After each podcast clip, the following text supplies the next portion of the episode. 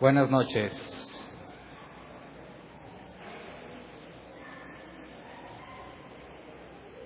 Hoy vamos a ver la parte 2, continuar lo que vimos el domingo. Acompáñenme a Juan 2022, es la tercera vez o el tercer tema que tomamos este mismo pasaje como base.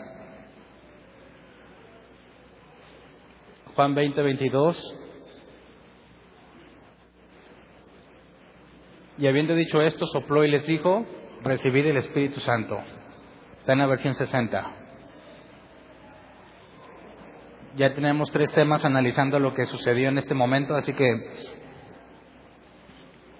tengo mucho que decirles, como dije el domingo, tengo tanto que decir y tan poco tiempo que eh, lo estoy partiendo en tres partes. Ya ves, el domingo los que estuvieron aquí les dije que no sabía si lo dividía en dos o en tres partes lo voy a dividir en, tres partes. Entonces, hoy vamos a terminar lo que el domingo empezamos, porque ahorita les recuerdo cómo está este asunto de las frases que dijo Jesús. Hoy vamos a terminar la frase que empezamos el, el domingo pasado y si Dios quiere el domingo terminamos las otras dos relevantes en cuanto a lo que estaba sucediendo en el momento de la resurrección, que vimos que Jesús les explicó Primero les dijo que reciben el Espíritu Santo, Lucas nos dice que se les abrió el entendimiento y entonces pudieron comprender lo que Jesús había prometido, que ese día sabrían que Jesús y el Padre son uno. ¿Se acuerdan? Entonces, nos echamos un clavado, por así decirlo, en las palabras de Jesús que se resumen aquí en Lucas 24, 44 al 48. Lucas 24, 44 al 48 dice, y habiendo, ah no, ese no es. Dice, cuando todavía estaba yo con ustedes, voy a leerlo en la nueva versión internacional, cuando todavía estaba yo con ustedes les decía que tenía que cumplirse todo lo que está escrito de mí acerca, perdón, todo lo que está escrito acerca de mí en la ley de Moisés, en los profetas y en los salmos. Entonces les abrió el entendimiento para que comprendieran las escrituras. Esto es lo que está escrito, les explicó, que el Cristo padecerá y resucitará el tercer día, y en su nombre se predicarán el arrepentimiento y el perdón de pecados a todas las naciones, comenzando por Jerusalén. Ustedes son testigos de estas cosas. Entonces, Jesús nos dijo que en Moisés, los profetas y los salmos estaba escrito sobre él, y Jesús dijo que ya se los había dicho antes, pero no lo acababan de entender, y a partir de este momento que Juan nos dice que recibieron el Espíritu Santo y Lucas nos aclara que se abrió el entendimiento, les explica que lo que encontrarían en la ley de Moisés, los salmos y los profetas es que el Cristo padecerá y resucitará el tercer día, en su nombre se predicará el arrepentimiento y el perdón de pecados a todas las naciones, y comenzando desde Jerusalén. Entonces, lo que analizamos el domingo pasado fue la parte que dice, y en su nombre se predicarán el arrepentimiento y el perdón de pecados a todas las naciones. Porque comparándolo con el Viejo Testamento, quisiera que recordáramos este pasaje también, Joel 2.32. Y este sí quisiera que lo leamos en la versión 60 y de aquí en adelante leámoslo todos en la versión 60, como comenté el domingo, porque en estos pasajes en particular la versión 60 los traduce tal cual, y nos es muy importante tomarlo tal cual lo dice, porque ahorita vamos a ver un ejemplo de cómo lo traduce la nueva versión internacional y nos complica las cosas. Así que vamos a estar leyendo en la versión 60, dice, y todo aquel que invocar el nombre de Jehová será salvo, porque en el monte de Sión y en Jerusalén habrá salvación, como ha dicho Jehová, y entre el remanente al cual él habrá llamado. Entonces, según el Antiguo Testamento, es el nombre de Jehová que el que trae salvación y según Jesús es su nombre el que trae salvación. Entonces, si lo que Jesús dijo es cierto, Jesús está diciendo que Él y Jehová son uno mismo, ¿verdad? Y empezamos a analizarlo el domingo pasado y quiero dejar en claro también que la palabra Jehová no existe en el original. El nombre de Dios es impronunciable, Y-H-V-H. Pero tratando de hacerlo pronunciable, meten vocales y tenemos ese derivado que es Jehová, pero Jehová no es el nombre de Dios. Pero lo voy a estar mencionando mucho porque la versión 60 así lo escribe, así lo traduce para que lo podamos leer y pronunciar. Pero cuando yo diga Jehová, estoy haciendo referencia a YHVH. Entonces, empezamos a buscar en el Antiguo Testamento evidencia que nos permitiera concluir que YHBH y Jesús son el mismo. ¿Se acuerdan? Y este es el resumen de lo que pudimos demostrar, que ya no me voy a enfocar en eso hoy, porque lo vimos el domingo. Si te interesa, puedes llevarte completamente gratis la copia del audio o el video del domingo. Pero demostramos que Dios no es hombre, ¿verdad? Y partimos de que se nos critica, o, bueno, no, no tanto criticar, no lo quiero poner a un nivel personal de ataque, no estamos atacando a nadie o desacreditando a ninguna persona en particular, sino en cuanto a la doctrina, se dice que los cristianos somos idólatras, porque adoramos a un hombre, Jesús fue hombre. Y vimos en la Biblia que la Biblia dice que Dios no es hombre, y si nosotros decimos que Jesús es Dios, tenemos, teníamos un problema el domingo porque lo solucionamos ese día, teníamos el problema de que si Jesús es un hombre y la Biblia dice que Dios no es hombre, entonces si adoramos a Jesús hombre, estamos cometiendo idolatría. Pero demostramos que el cristianismo jamás ha dicho, yo jamás he dicho, hay algunos cristianos que lamentablemente sí lo dicen, pero creo yo que lo dicen por ignorancia, no conscientes de lo que están diciendo. Pero ningún cristiano bíblico diría que Dios es hombre, porque es una contradicción clara bíblica. La Biblia es clara, Dios no es un hombre, y no tendría sentido decir que Dios es un hombre, porque fue Dios quien creó al hombre. ¿Cómo puede ser que el creador sea un hombre? Es, es imposible. Entonces decimos, bueno, pero Jesús es un hombre y lo adoras. Entonces ahí hay doble problema. Estás haciendo a Dios un hombre y estás adorando un hombre y no a Dios. Pero demostramos bíblicamente que no estamos adorando a un hombre, sino a Dios encarnado. Porque demostramos bíblicamente también que los apóstoles concluyeron, y lo vimos en la Biblia, que la unidad de Dios es compuesta. Demostramos que uno más uno más uno, bíblicamente hablando, no es tres, sino uno. Por la palabra hebrea, ejad, cuando dijo, escucha, oh Israel, Jehová tu Dios, Jehová uno es, la palabra griega, eh, hebrea es ejad. Y analizamos la palabra ejad en distintos pasajes, el día y la noche, hombre y mujer cuando se unen en matrimonio son una sola carne, día y noche son un día, eh, el candelabro de siete brazos es un solo, una sola pieza, los dos querubines y el propiciatorio son una sola pieza, así que un querubín más un querubín más el propiciatorio son una sola pieza, uno más uno más uno es uno, haciendo referencia a que Dios nunca dijo que Él era uno en singular, sino que su unidad, Ejad, es compuesta o compleja. Entonces, bíblicamente no habría ningún problema en asegurar que Jesús es Dios pero no es el Padre. ¿Se acuerdan de la Trinidad? Padre, Hijo y Espíritu Santo. Son un solo Dios, pero el Hijo no es el Padre y el Hijo no es el Espíritu Santo. El Espíritu Santo no es el Padre y el Espíritu Santo no es el Hijo. Entonces, son uno, pero no son el mismo, por así decir. Son tres personas, un solo Dios. Y por medio del hebreo demostramos que Dios mismo dijo, o vimos ejemplos donde Dios habla en primera persona y en tercera persona. Dios está hablando él, yo Dios digo esto como Jehová me mandó. Entonces habla él en primera persona diciendo yo, y luego habla del mismo Dios, YHVH, pero como si fuera otro. Así que vimos que Dios habla en primera persona, yo, y en tercera persona, él, refiriéndose a sí mismo, haciéndonos ver como si hubiese dos, dos Jehová, por así decirlo. Y luego vimos más adelante que Jehová y el ángel de Jehová son dos, pero uno. ¿Se acuerdan? Que el propio ángel dice que él es Dios, pero el trono nunca se quedó solo. Vimos que el nombre de Dios, bíblicamente hablando, era una persona, un ser que era Dios, pero no es Dios. Así que Dios y el nombre de Dios son dos, pero uno.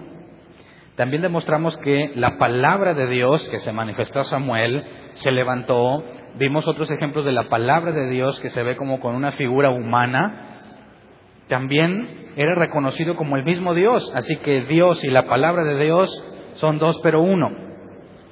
Y por último, analizamos que el que cabalga en los cielos el que viaja en las nubes, el que vuela por los cielos, siempre hace referencia a que es Dios. Y Daniel 7 nos habla que ve a uno como hijo de hombre que viene sobre las nubes. Así que ese como hijo de hombre es Dios, pero no es Dios porque Dios estaba en el trono, así que hay dos también. Nos enfocamos en determinar que el ángel de Dios, el nombre de Dios, la palabra de Dios y el que cabalga en los cielos, nombrado por Daniel, que recibe reino y autoridad, ambos, Dios y estos, son el mismo. No hemos hablado de la Trinidad todavía, ¿eh? y tampoco voy a hablar de la Trinidad, porque también hay evidencia de que no nada más son dos, sino que son tres, pero lo estoy guardando para más adelante. Entonces, hasta el domingo pasado demostramos cómo hay dos pero uno, bíblicamente hablando, sin usar el Nuevo Testamento. Como dijimos, Jesús dijo que está en Moisés, en los profetas y en los salmos. Así que el Nuevo Testamento no sirve para demostrar que Jesús es el Mesías. Nos confirma, nos va a hacer entender lo que el Viejo Testamento dice, pero no es la evidencia de que Jesús es el Mesías. La evidencia está en el Antiguo Testamento. Así que, como ya demostramos todo eso, no voy a tocarlo de nuevo, pero voy a avanzar haciendo esta pregunta, ¿verdad? ¿Quién es la tercera persona? Habla Dios en primera persona y en tercera persona. ¿Quién es el nombre de Dios? ¿Quién es la palabra del Señor? ¿Quién es el ángel de Jehová? Concluimos el tema pasado que era Jesús. Y recordemos estas palabras en Juan, Juan 1.18, porque nos van a ser útiles para estudiar hoy. Dice Juan 1.18, a Dios nadie le vio jamás. El unigénito Hijo, quien está en el seno del Padre, Él le ha dado a conocer. Así que nadie ha visto al Padre.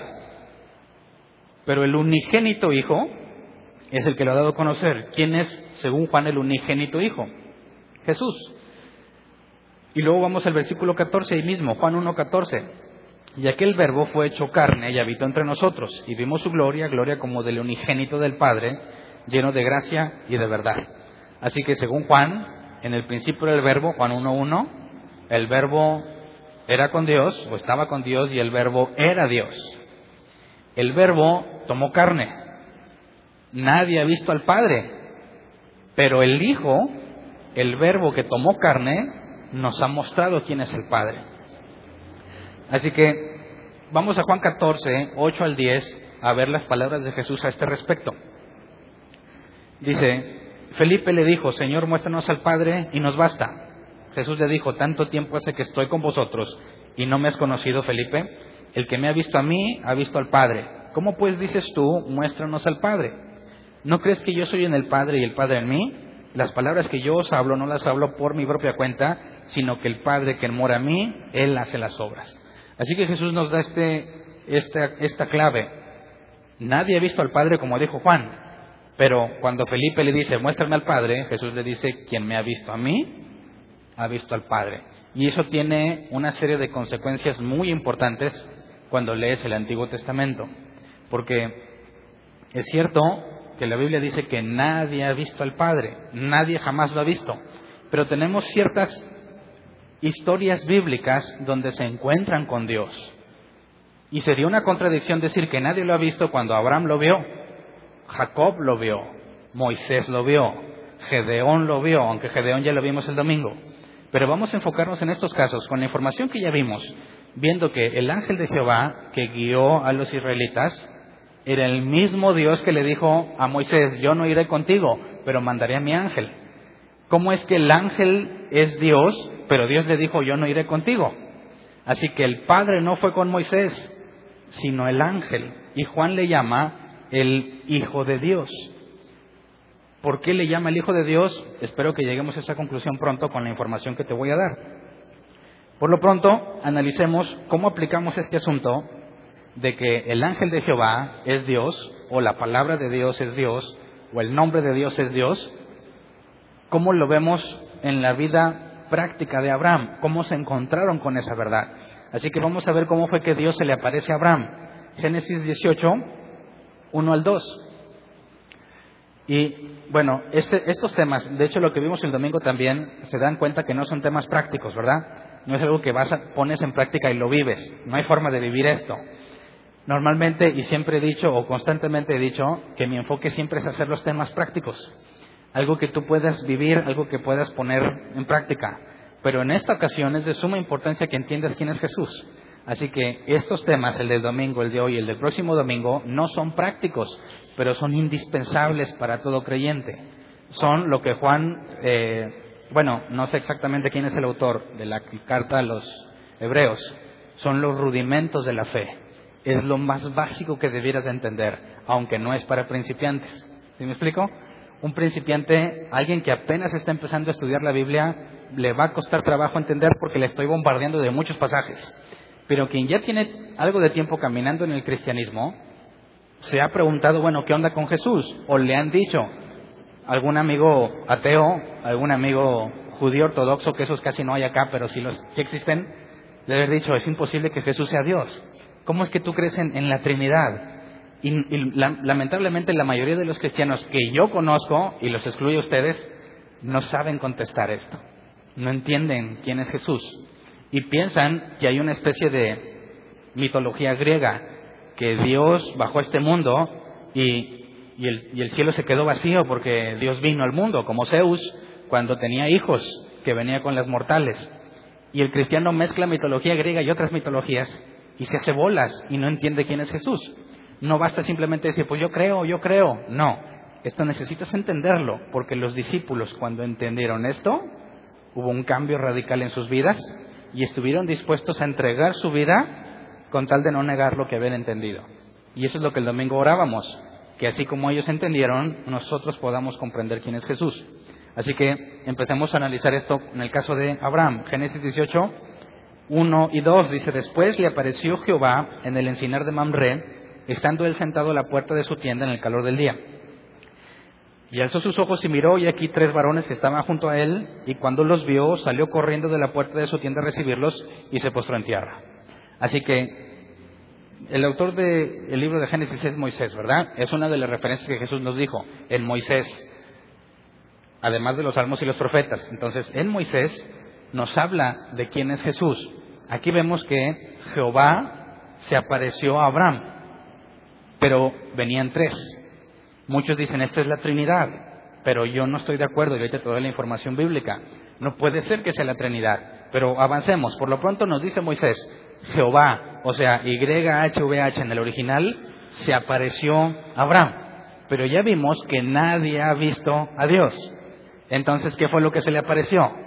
Algunos dicen, bueno, es que nunca vio nada. Se le apareció, pero nunca lo vio, porque nadie ha visto al Padre. Pues bueno, sería extraño entonces que dice que vio a tres, tres varones, tres hombres. O sea que sí vio algo, ¿verdad? Ahora vamos del versículo 12 al 14. No voy a adentrarme en toda la historia por cuestión de tiempo, pero veamos que de 18, 12 al 14 dice, Después de que Dios le dijo que tendría un hijo, dice, se rió pues Sara entre sí diciendo, después de que, después que he envejecido tendré deleite siendo también mi Señor ya viejo. Entonces Jehová dijo a Abraham, ¿por qué se ha reído Sara diciendo, ¿será cierto que dará luz siendo ya vieja? ¿Hay para Dios alguna cosa difícil? El tiempo señalado volverá a ti y según el tiempo de la vida, Sara tendrá un hijo. Entonces vemos que YHVH, ahí hay una alarma, espero que no se estén robando nada. Vemos que Dios habla con Abraham y incluso Sara lo escuchó, aunque Sara andaba por ahí escondidilla, ¿verdad? Sara lo escucha, Sara se ríe de que Dios dice que va a tener un hijo y Dios confronta a Sara, pero no le dice luego, luego a Sara, sino que le dice a Abraham, ¿por qué se ríe Sara? ¿Te has preguntado por qué no le dijo, Sara, ¿de qué te ríes? Sino que dice Abraham, ¿por qué se ríe tu mujer? ¿Quién es el responsable? ¿Se acuerdan? Bueno, los que estuvieron en el curso de matrimonios. Cuando la mujer anda haciendo algo malo, ¿a quién le va a pedir Dios razón de lo que está haciendo su mujer? Primero al hombre, que es el responsable. Eso no le quita responsabilidad a, a Sara, ¿eh? Pero primero va a decir, ¿por qué se ríe tu mujer? Entonces, Dios está hablando con Abraham y Sara también lo puede escuchar. Nos brincamos 22, 22 al 23. Dice, y se apartaron de allí los varones y fueron hacia Sodoma, pero Abraham estaba aún delante de Jehová. Y se acercó a Abraham y dijo, ¿destruirás también el justo con el impío? Entonces vemos que eran tres, ¿verdad? Dice, se levantaron los, los varones, los tres, se fueron hacia Sodoma, pero Abraham se quedó aún con Jehová. O sea que de los tres, al menos uno se fue a Sodoma y otro, uno o dos, se tuvo que haber quedado con Abraham. Y uno de esos es reconocido como Dios. Leamos Génesis 19.1. Dice, llegaron pues los dos ángeles a Sodoma a la caída de la tarde y Lot estaba sentado a la puerta de Sodoma. Pausa. Entonces, cuando dice que los varones se fueron a Sodoma, pero Jehová se quedó con Abraham, nos dice que fueron dos los que fueron a Sodoma. Así que de los tres varones que Abraham vio, uno de ellos era Dios, ¿verdad? Y lo describe como un hombre. Así que tenía una especie de figura. Mínimo, cuando Abraham lo vio, dijo, usted es un hombre. Y es Dios quien está hablando con Abraham. Entonces, nadie ha visto a Dios, o si lo han visto, a quien vio Abraham. Luego dice el versículo 18, Génesis 18, 33, y Jehová se fue luego que acabó de ver a Abraham, y Abraham volvió a su lugar. Así que se nos reafirma que Y, H, V, H, en una figura como de hombre, estuvo hablando con Abraham. ¿Quién era esa figura? Bueno, según lo que Jesús dijo, quien me ha visto a mí, ha visto al Padre. Y vimos que la palabra del Señor, el nombre del Señor, el ángel de Jehová, en muchas partes se le describe con forma humana, manos, labios, pies, etc. Abraham vio a alguien con forma humana y Abraham supo que era Dios. Y sin embargo, nadie ha visto a Dios, haciendo referencia al Padre. Entonces, por conclusión lógica, quien ha visto a este ser, que no es el Padre, quien lo haya visto, ha visto al Padre y cuenta como si hubiese estado viendo al mismo Dios en persona. ¿Quién es este individuo? Vayamos a otro caso, el caso de Jacob, Génesis 32, 24. Dice, así se quedó Jacob solo y luchó con él un varón hasta que rayaba el alba. Ok, hasta este punto puede decir, bueno, se peleó con alguien, ¿verdad? El punto es la conclusión en la que llega Jacob. Vamos a leer Génesis 32, 27 al 29. Dice, y el varón le dijo, ¿cuál es tu nombre? Y él respondió, Jacob. Y el varón le dijo, no se dirá más tu nombre Jacob, sino Israel, porque has luchado con Dios y con los hombres y has vencido. Entonces, según este hombre, ¿quién es él? Dice, estaba luchando con un varón. Y el varón le dice, porque has luchado con Dios. ¿Quién se está, ¿Cómo se refiere a sí mismo este varón? como Dios. Una cosa es que él diga, ¿verdad? Dice versículo 29, entonces Jacob le preguntó y dijo, declárame ahora tu nombre. Y el varón respondió, ¿por qué me preguntas por mi nombre? Y lo bendijo allí. ¿Por qué no le quiso decir el nombre? Eso ya lo analizamos cuando pasamos por, por Génesis. Génesis 32:30 dice, y llamó Jacob el nombre de aquel lugar Peniel, porque dijo, vi a Dios cara a cara y fue librada mi alma. Así que otra descripción de un varón con quien no nada más lo vio, sino que forcejeó. Y el propio varón dice que él es Dios. Y Jacob reconoce que este varón es Dios. Pero nadie ha visto a Dios. Entonces, el Padre invisible, omnipresente, omnipotente, de alguna forma eligió una figura para manifestarse a seres humanos que no tenemos la capacidad de ver a Dios en toda su plenitud. ¿Cómo le haces para ver a alguien que está presente en todas partes? Y el domingo puse el ejemplo del aire. ¿Qué pasaría si Dios modifica tus ojos de manera que puedes ver el aire? ¿Qué más verías además del aire? Pues no verías nada más que aire. ¿Podrías hallarle forma al aire? Pues si el aire está en todas partes y todo donde voltees está, es imposible que puedas apreciar algo de eso. Así que es imposible, por naturaleza divina, que veas a Dios. Como seres humanos estamos imposibilitados, pero vemos que Dios ha usado figura, una apariencia comprensible para el ser humano, identificable para un ser humano porque le llaman como un hombre y es el mismo Dios, pero no es Dios. Así que hay dos, su presencia manifestada en alguna forma y el Dios que es imposible que veamos. Ahora, esto puede que nos cause algún problema, quienes conozcan de la ley de Dios, ¿se acuerdan por qué está prohibido adorar imágenes o hacer imágenes en la Biblia? ¿Alguien se acuerda? Bueno, todos saben que está prohibido, pero ¿por qué? Porque Dios no quiere que se hagan esos. Leamos Deuteronomio 4, 15 al 16. Dice, guardad pues mucho vuestras almas, pues ninguna figura visteis el día que Jehová habló con vosotros de en medio del fuego, para que no os corrompáis y hagáis para vosotros escultura, imagen de figura alguna, efigie de varón o hembra. Pausa. Fíjate, Dios está diciendo, hey, no hagan ninguna figura porque nunca vieron una figura mía. Así que algunos pueden concluir de aquí, y nuestros amigos ortodoxos así concluyen, Dios no puede tener una figura si tuvieses una figura, harías una imagen de esa figura. Así que este pasaje pareciera decirnos que es imposible que Dios se muestre en una figura. Pero ¿qué acabamos de leer? Jacob vio un varón, Abraham vio un varón. Eso es una figura, ¿no? Así que si Dios dice que Él no ha mostrado ninguna figura, así que no hagas ninguna imagen de Él, estaría diciéndonos que lo que Abraham vio y lo que Jacob vio no era Dios, a pesar de que la escritura dice que era YHVH. Eso sería una contradicción, ¿verdad? Y si la palabra que estamos leyendo, la Biblia, es inspirada por Dios, no debe de haber contradicciones. Así que Dios les dijo que nunca manifestaría una figura o que cuando vieron el fuego no había ninguna figura, que son cosas distintas. No hay que ponerle al texto cosas que el texto no dice, ¿verdad? ¿Qué dice el texto? ninguna figura visteis el día que Jehová habló con vosotros del medio del fuego. O sea, como no viste nada ese día, no hagas ninguna figura. Pero ¿cuándo se le apareció a Abraham? Mucho antes que eso. Entonces, ¿este pasaje está diciendo que Dios nunca tiene una figura? No, no le pongas al texto cosas que el texto no dice. Lo que el texto dice es que ese día en el que Dios habló con ellos no vieron ninguna figura.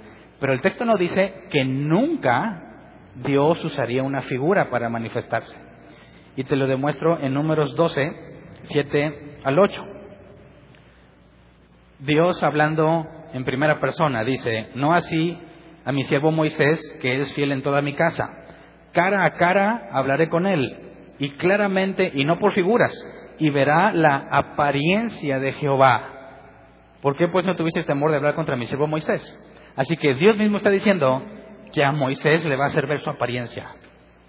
Entonces, lo que dice en Deuteronomio, la prohibición para hacer figuras, no está basado en que Dios nunca ha tenido una apariencia o que Dios no la tenga, sino que en ese día en particular no vieron nada, por consecuencia, no haga ninguna figura. ¿Me explico? Pero Dios le prometió a Moisés, o le está diciendo a, a sus hermanos, Aarón y Miriam, que hablará, es en futuro, no que ya habló con Moisés, hablará cara a cara con él y verá la apariencia de Jehová. Así que Dios mismo está diciendo que él sí tiene una apariencia. Y eso nos ayudaría a entender qué fue lo que vio Abraham, qué fue lo que vio Jacob. Así que Dios mismo dice que sí tiene apariencia. Y esto armoniza con lo que Jesús dijo, quien me ha visto a mí, ha visto al Padre. Jesús está diciendo que Él es la apariencia. ¿Pero cuál? ¿Así Jesús en su cuerpo humano o Jesús en términos generales? Siempre vieron al mismo ser, o sea, si un discípulo lo regresan en el tiempo y está junto con Abraham cuando llegan los tres hombres, ¿vería al mismo Jesús o no? Pues no, porque el cuerpo que Jesús tuvo no existió sino hasta que nació de María, ¿verdad? Pero antes se manifestó de alguna otra forma, como vimos el domingo pasado con Moisés, se manifestó como una zarza ardiente, ¿verdad? Y vamos a ver otros ejemplos ahorita de cómo Dios se manifiesta. Así que si un discípulo regresara en el tiempo, no vería exactamente el mismo Jesús, porque el, el Jesús que vio en los discípulos aunque es el mismo Dios, tiene otra forma. ¿Me explico? El punto es que Dios está diciendo claramente que si hay una forma de mostrarse a algún individuo en particular. No se le ha mostrado a todos, Él decide a quién mostrarse. Y veamos cómo se cumplió. Éxodo 24 del 1 al 2. En este pasaje o en este relato, Dios se aparece a 74 personas, Moisés y otros 73. Dice, dijo Jehová a Moisés, súbente a Jehová, tú y Aarón, Nadab y Abiú, y 70 de los ancianos de Israel, y os inclinaréis desde lejos. Pero Moisés solo se acercará a Jehová, y ellos no se acerquen, ni suban al pueblo con él. Analiza el primer versículo. Está hablando Dios en primera persona, ¿verdad? Sube ante Jehová. ¿Por qué no dice ante mí?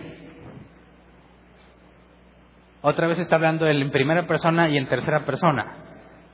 Sube ante Jehová. O sea, ¿quién va a estar ahí arriba? No es el mismo que está hablando. ¿Verdad? Así como el ángel dice, así como yo vengo a destruirlos como Jehová destruyó a Sodoma y Gomorra, pero Dios dice, yo Jehová vengo a destruirlos como Jehová destruyó. Él y otro con el mismo nombre. Aquí la voz que es Dios le dice a Moisés, sube ante Jehová, no ante mí. O sea que nos empieza a dar un tip de que la persona o Dios hablando con Moisés no es el mismo que el que va a ver ahí arriba. Luego brincamos del 9 al 12, ese mismo capítulo. Y subieron Moisés y Aarón, Adab y Abiú y setenta de los ancianos de Israel, y vieron al Dios de Israel. Y había debajo de sus pies como un embaldosado de zafiro, semejante al cielo cuando está sereno. Mas no extendió su mano sobre los príncipes de los hijos de Israel, y vieron a Dios, y comieron y, y bebieron. Así que no nada más fue una visión, sino que en términos coloquiales dijo, oye, pásame la salsa, no. Y alguien le pasó la salsa a Dios y le echó ahí el taco, no sé qué hayan comido. Yo me imagino un taco porque soy mexicano. O sea que convivieron con él. Pero Dios le dijo, sube y te vas a encontrar con Dios. Y vemos algo que tiene semejanza humana. Ven pies, no extendió su mano, come y bebe. Así que aquí se cumplió, no nada más con Moisés, sino con 73 más, lo que Dios le dijo a que sucedería. ¿Cómo es posible que hayan visto a Dios, hayan comido con Él y hayan bebido con Él, si Dios está en todas partes al mismo tiempo? Bueno, aquí está la manifestación de Dios, la apariencia. Es posible ver a Dios, pero no al Padre. ¿Me explico?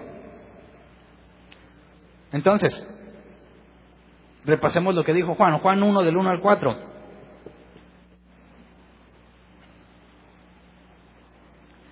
Juan 1 del 1 al 4.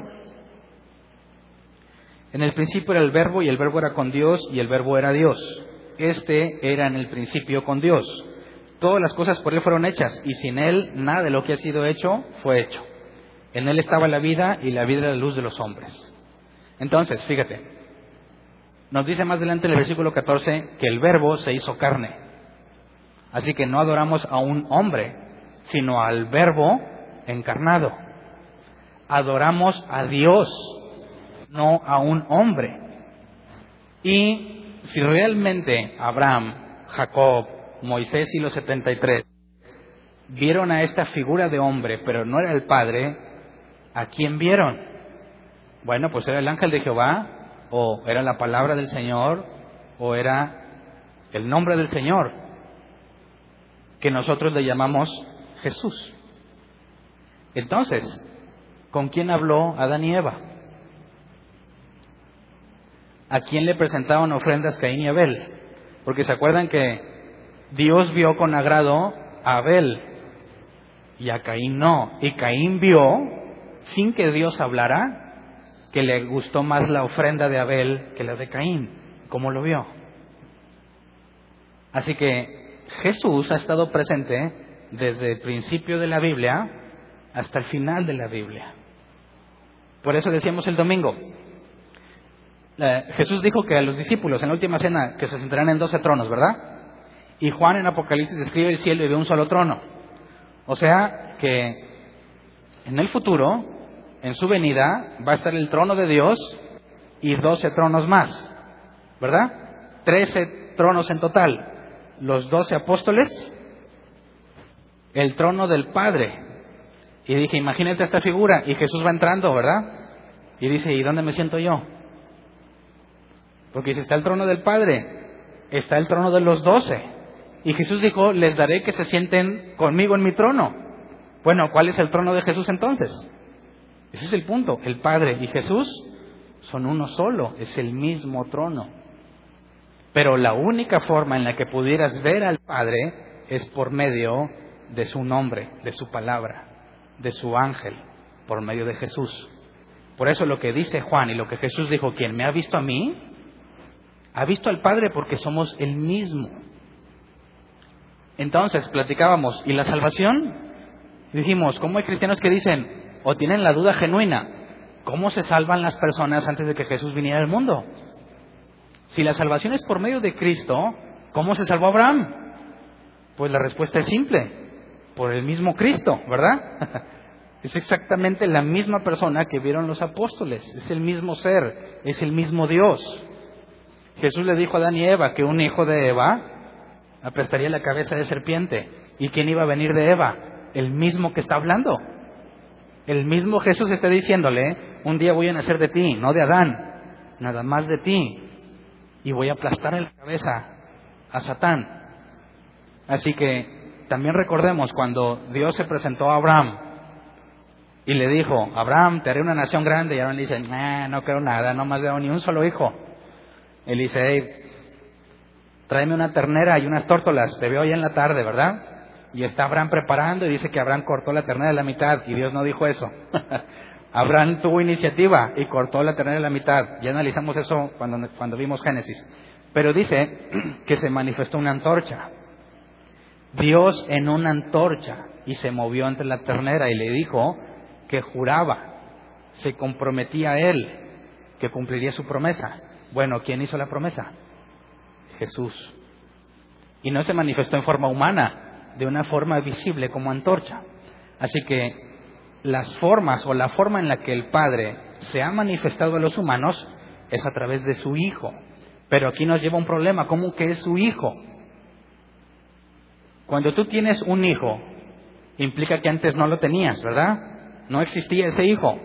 Y de, un momento para acá, ahora tienes un hijo. Si Jesús es el Hijo de Dios, entonces ¿cómo puede ser eterno? Tuvo que haber sido creado en algún momento, ¿no? O alguien de aquí que tiene hijos siempre los ha tenido. No, no tiene sentido. Entonces, ¿cómo le llamamos a Jesús el Hijo de Dios? Si fuese su Hijo, entonces en algún momento nació.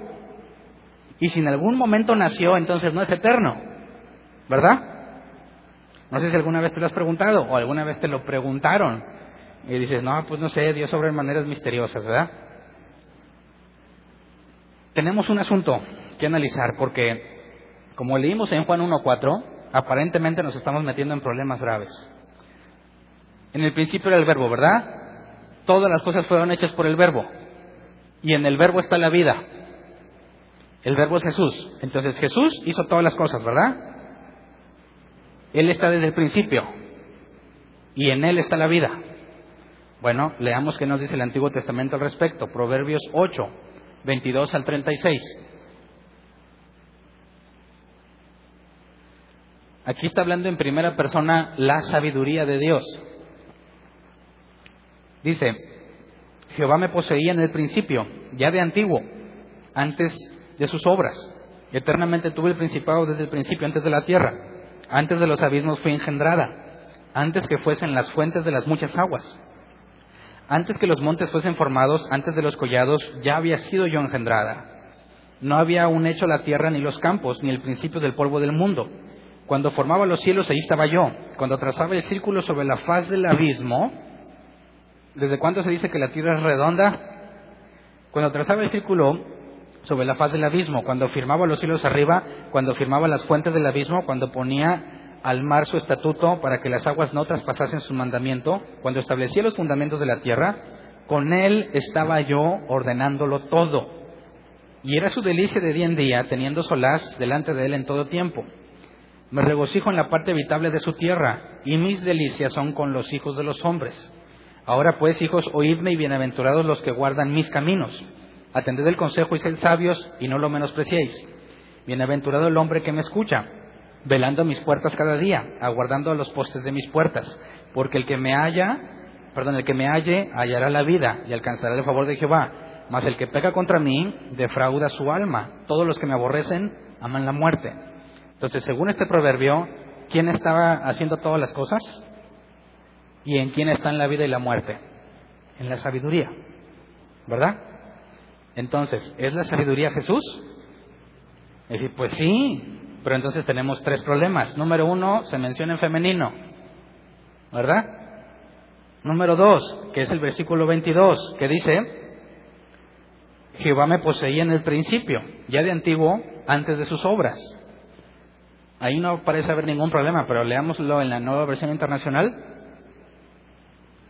Este versículo 22 dice, el Señor me dio la vida como primicia de sus obras, mucho antes de sus obras de antaño. O sea, ¿qué fue, lo primer, ¿qué fue la primera cosa creada según ese versículo? La sabiduría de Dios.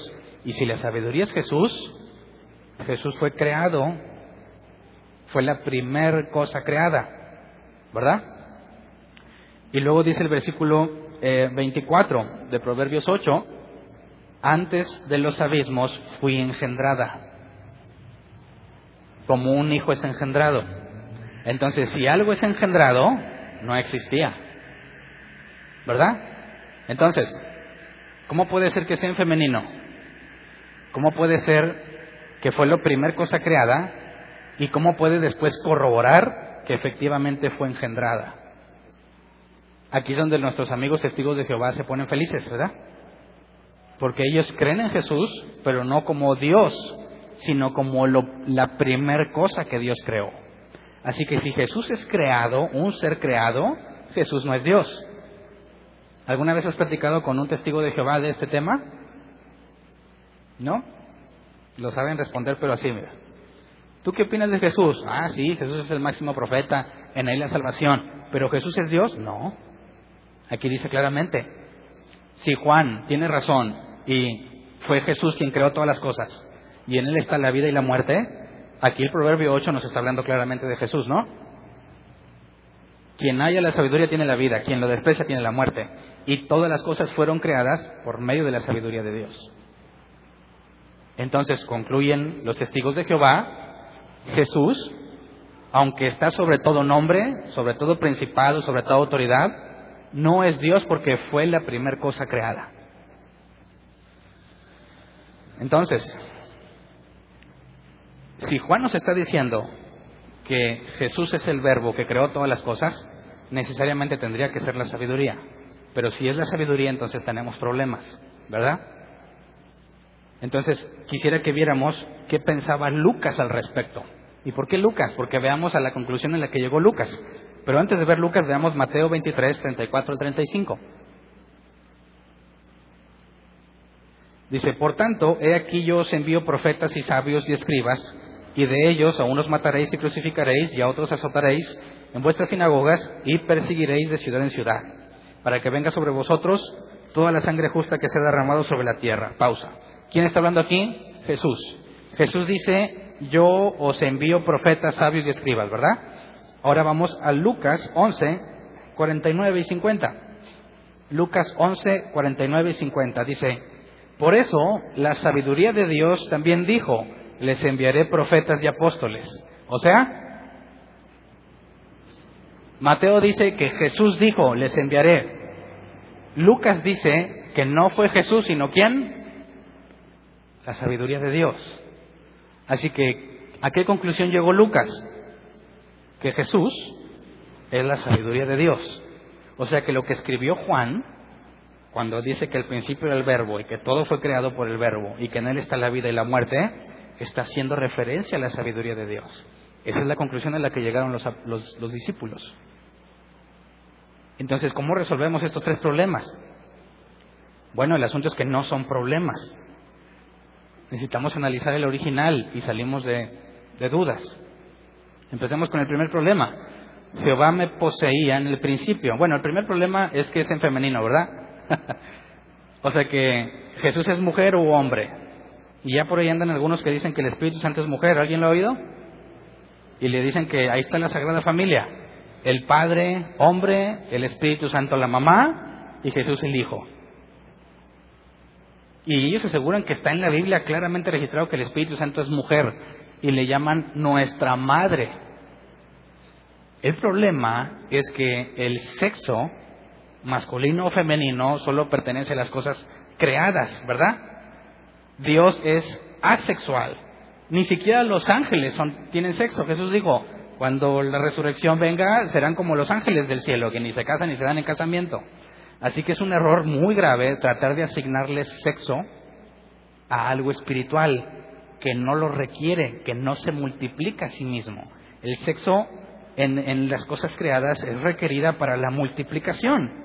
Pero Dios basta con que lo diga, no necesita tener macho y hembra, ¿verdad? Después quizás analizaremos eso más en profundidad porque mucha gente les ha creído. No sé si aquí en Monterrey, pero estoy, tengo entendido que en otros estados se ha llenado de gente esa iglesia donde dicen que el Espíritu Santo es su madre. Y pues bueno, está muy extraño. Pero, ¿cómo resolvemos esto? Bueno, el original, la palabra o se refiere en femenino porque la sabiduría, dice la sabiduría, porque la palabra sabiduría en hebreo es en femenino, así que le pones el artículo la, ¿verdad? como la libreta, pero eso no significa que la libreta es una mujer, ¿verdad? Sino que esa es la forma correcta de escribir su artículo para referenciar ese sustantivo. Yo te digo, pásame la pizarra. dice, ah, ¿y el pizarro? No, como que el pizarro? Cuando le digo la pizarra es porque es la forma correcta de hablar, no porque su sexo es femenino. Así que cuando habla de la sabiduría, no está hablando de sexo masculino o femenino, sino que es la forma correcta de escribirlo. Así que eso no es un problema, ¿verdad? En ningún lado está diciendo que Jesús sea mujer o que la sabiduría sea mujer, sobre todo porque está hablando de algo espiritual, no de algo físico. Segundo, dice que la sabiduría fue la, primera que fue creada, ¿verdad? Vamos a Proverbios 8:22. Lo leímos en la nueva versión internacional. El Señor me dio la vida como primicia de sus obras mucho antes de sus obras de antaño y parecería indicar que fue la primera cosa que Dios creó. Pero la versión 60 dice, Jehová me poseía en el principio, ya de antiguo, antes de sus obras. Y esa es una traducción literal. Dice la palabra poseía, es el hebreo caná, que se, se traduce como tener o adquirir. Y veamos que en Génesis 4.1 Eva usó esta misma palabra. Génesis 4.1 dice,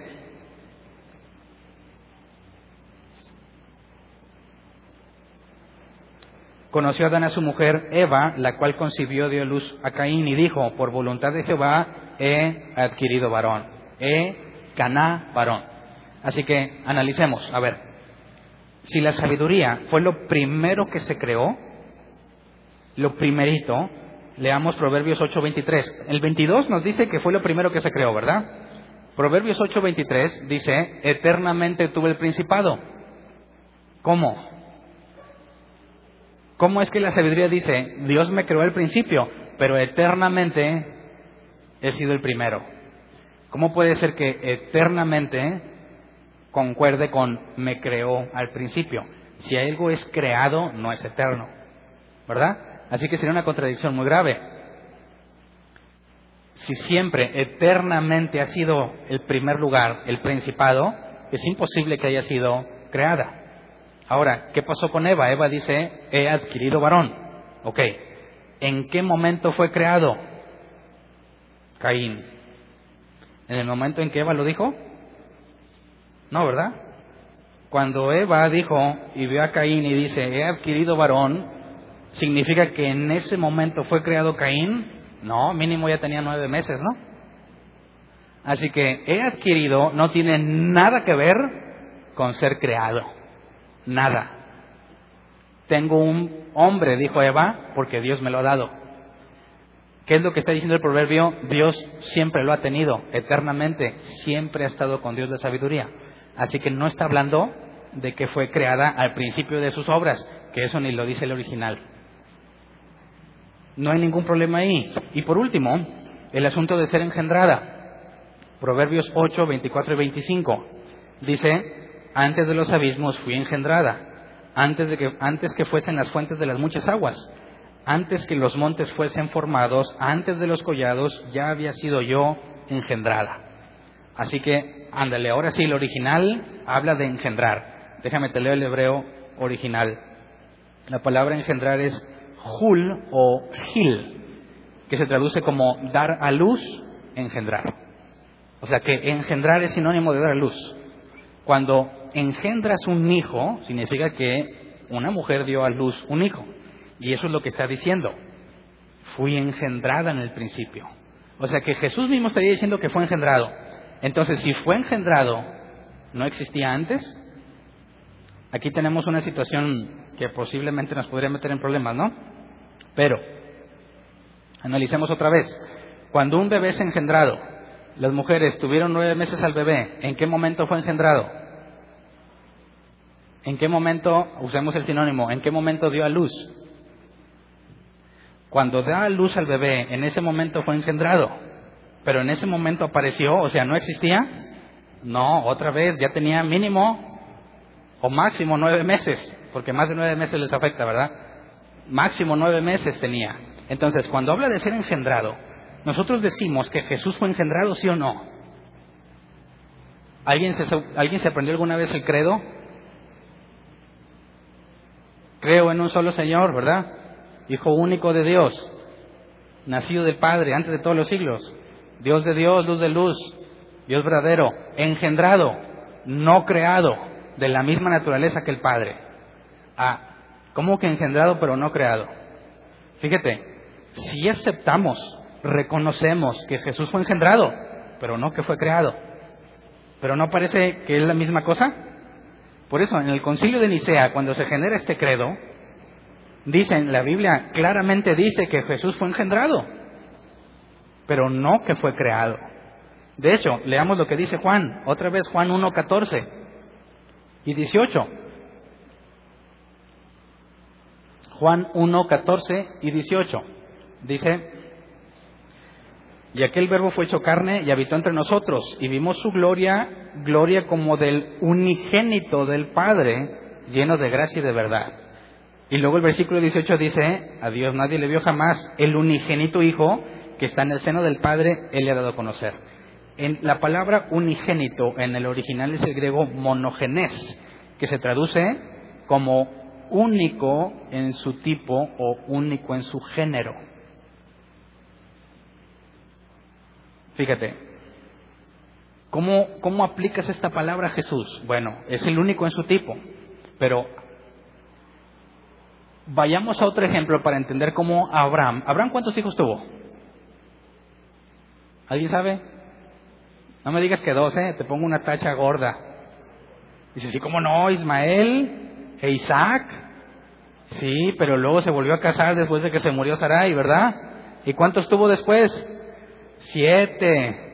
Así que en total tuvo nueve hijos. Leamos lo que dice Hebreos 11, 17.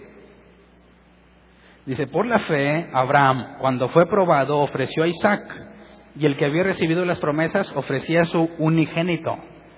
Y dice, espérate, ¿cómo que su único hijo? No está diciendo que es su único hijo, porque tuvo nueve. Está diciendo que Isaac es el unigénito, monógenes, el único en su tipo. ¿Por qué Isaac era el único en su tipo? Porque era el de la promesa. Es el único que nació de forma milagrosa. Así que, ¿cómo es que Jesús es el unigénito Hijo? A pesar, no estamos diciendo que es el único, estamos diciendo que fue engendrado, pero según el griego es de la misma naturaleza. Es decir, cuando un ser humano tiene un bebé, ¿de qué naturaleza es el bebé? Pues naturaleza humana. Si un cachorro, si un una leona tiene un leoncito, ¿de qué naturaleza es el león? Pues el leoncito es león. Pon el ejemplo que tú quieras. Entonces, cuando tú engendras a alguien, es de la misma naturaleza que tú. Cuando a Jesús le llaman el unigénito, hace referencia a dos cosas. Sí, fue engendrado de Dios. ¿Por qué? Porque es la misma naturaleza que el Padre. ¿Me explico? Dar a luz, venir de la misma naturaleza, no tiene nada que ver con ser creado. Entonces nosotros decimos, el unigénito Hijo de Dios es engendrado, pero no creado. ¿Me explico? ¿O los perdí? Jesús fue engendrado, sí, amén. El testigo de Jehová se pone feliz, pero luego le explicas lo que significa en el original y se le quita la felicidad. No está diciendo que fue creado en algún momento y que vino a tener vida. Está diciendo que es el único en su tipo. ¿Y el Espíritu Santo? Ah, ¿es el único en su tipo o del mismo tipo? Por eso no hablé hoy de la Trinidad, más adelante hablaremos de la Trinidad. Porque no nada más es Jesús y el Padre, sino decimos que también el Espíritu Santo. Pero no me meteré en ese tema el día de hoy, porque luego ya no me alcanza el tiempo y me regañan. Entonces, hasta aquí hagamos un resumen. La idea de que hay al menos hasta hoy, al menos dos personas, dos seres que son uno mismo, que los dos son YHVH, son Jehová, ¿es una idea de los cristianos o es una idea hebrea?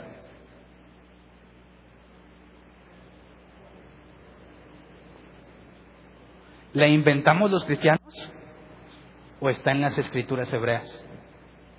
¿Cuáles son las escrituras hebreas? El Viejo Testamento. Cultura general, el Viejo Testamento está escrito en hebreo y unas pequeñas cosas en arameo. El Nuevo Testamento, griego. Cuando hablamos de las escrituras hebreas, es el Viejo Testamento. Ahora, nos dicen que los cristianos nos inventamos un montón de cosas. Una vez que Jesús se murió, los discípulos dijeron, rayos, ahora cómo le vamos a hacer? Pues ya sé, mira, nos inventamos esto y lo otro, cosas que nadie se le había ocurrido y las metemos y les llamamos el Nuevo Testamento. No. Esas ideas ya estaban en el Antiguo Testamento. No fueron inventadas por ninguno de los discípulos. Era una conclusión bíblica. ¿Me explico? Preguntamos el domingo, ¿cómo lo hizo Jesús para convertir o para convencer a estos judíos que saben que nada más hay un Dios? Porque la Biblia dice, escucha Jehová, tu Dios nomás es uno. Que dice que no te postes ante ningún humano, que no hagas figuras, que solo a Dios vas a adorar. Y Jesús le dice, yo soy Dios. ¿Cómo los convenció? Por eso Lucas 24 nos dice, en las escrituras escrito de mí. Y hoy, o bueno, entre el domingo hoy, nada más demostramos una frase. Cuando Jesús dijo, en su nombre se predicarán el arrepentimiento y perdón de pecados, dijimos, para que eso sea cierto, según Joel, Joel 2, que dice que es en el nombre de Jehová donde hay salvación, Jesús dice que en su nombre hay salvación, tendríamos que demostrar que Jesús y Jehová son el mismo. Y hasta ahorita ya lo probamos con las escrituras hebreas, demostramos que no hay ninguna contradicción bíblica y que las propias escrituras hebreas nos demuestran que hay dos pero uno. Así que esto que está diciendo Jesús lo encontramos en Moisés, en los salmos y en los profetas. ¿Me explico? No ha mentido Jesús y los discípulos, por medio de entender la escritura, pudieron comprender quién es Jesús y a partir de ese día se les acabó el miedo, se les acabaron las dudas. Que eso es algo que debería de pasar con todo creyente que entiende quién es Jesús. Entonces, el Antiguo Testamento identifica otra figura como Dios, con la esencia de Dios, pero no es Dios, ¿verdad? El segundo Dios es distinto al primero, pero son uno. El segundo Dios es frecuentemente descrito con figura humana o alguna especie de cuerpo. El Dios con figura humana es Dios, pero no es Dios, tal como decimos de Jesús. Jesús es Dios, pero es el Hijo nada más, también está el Padre. Así que bíblicamente demostramos que no somos idólatras, y que hemos estado adorando al mismo Dios que adoró Abraham, el mismo Dios que adoraron Caín y Abel, el mismo Dios de Moisés, el mismo Dios de Elías. Todas las referencias bíblicas de apariciones de Dios Todos han visto a Jesús. Y ahí dejamos esta parte. Nos queda pendiente dos cosas. Jesús dijo que estaba escrito que el Mesías tenía que sufrir y resucitar el tercer día. Y no vimos nada de eso. Solamente demostramos que Jesús es Dios, ¿verdad? Pero nos falta ver qué onda con el Mesías. Porque Jesús es el Mesías. Y si Jesús es el Mesías y es Dios, lo que Jesús dijo ese último día queda demostrado tal como lo dijo. Y nosotros tendríamos la evidencia bíblica de que no nos están engañando los apóstoles, no nos están engañando el, cristianismo primitivo, no tiene una mentira como base, sino las propias escrituras hebreas. Y si entiendes quién es Jesús, entiendes o tendrías que entender qué pasó en la cruz. Ese es el objetivo del domingo. Si Jesús es el Mesías y Jesús dijo, está escrito que el Mesías tenía que padecer, está directamente relacionado con la cruz. ¿Qué pasó en la cruz? ¿Por qué tenemos a Dios en la cruz? ¿Cuál es el beneficio? El cristiano dice, ah, pues pagó por mí. Pero pues ahí hay complicaciones que vamos a analizar, porque Ezequiel 18 dice que cada uno morirá por su pecado.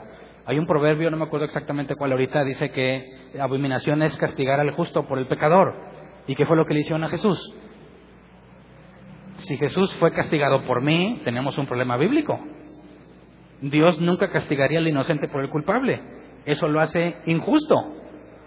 Y sin embargo los cristianos decimos que Jesús pagó por mí.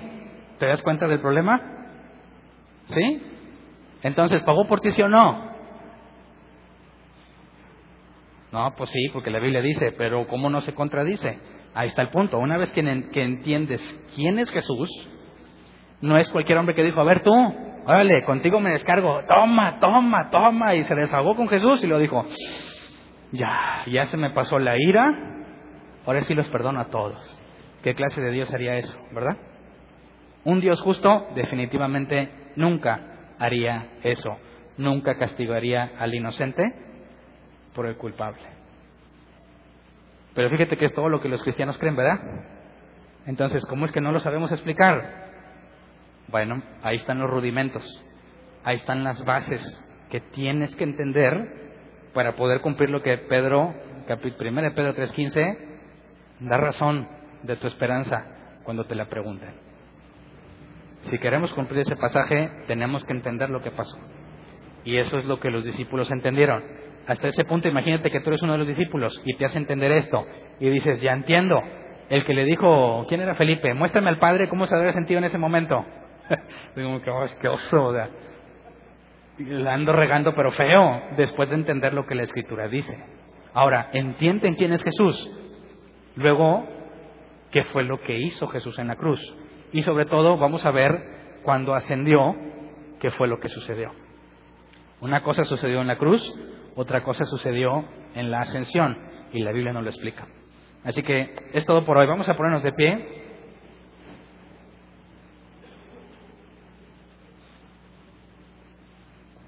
Vamos a orar.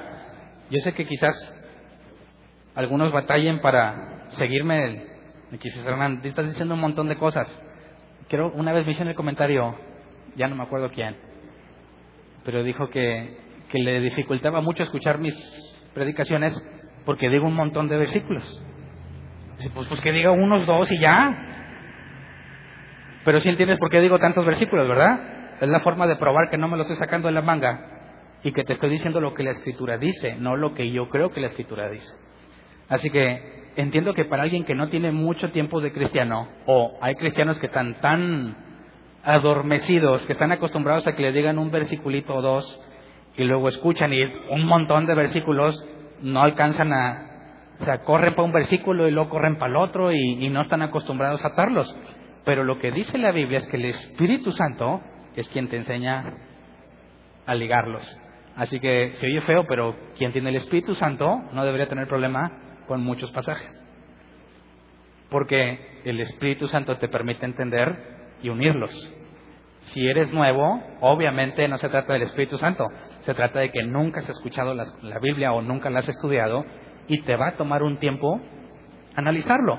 Por eso te puedes llevar completamente gratis, y no es promoción, siempre está gratis, los audios para que los analices con detalle y los mastiques. yo estoy restringido con tiempo, yo tengo que acabar, pero tú puedes oírlo con mucha calma en tu casa si te interesa. Dices, ah, quién sabe qué dijo, pero yo ya cumplí con él la iglesia, ah, bueno, sé feliz. Pero si realmente quieres sacarle provecho, llévate el audio y mastícalo. Si tienes alguna duda, pregunta. Entonces, pidamos lo mismo, yo quiero que pidamos lo mismo que el domingo. Este entendimiento transformó a los discípulos. Se convirtieron, bueno, no se convirtieron, Dios los convirtió en cristianos, que no eran. El Espíritu Santo los hace entender de forma gradual y lo que ellos entendieron es lo que escribieron en los Evangelios y todo el Nuevo Testamento. Cuando tú le hablas de Dios a alguien, ¿qué vas a hablar? Lo que entiendes, solamente. Jamás podrías explicarle a alguien algo que tú no entiendes.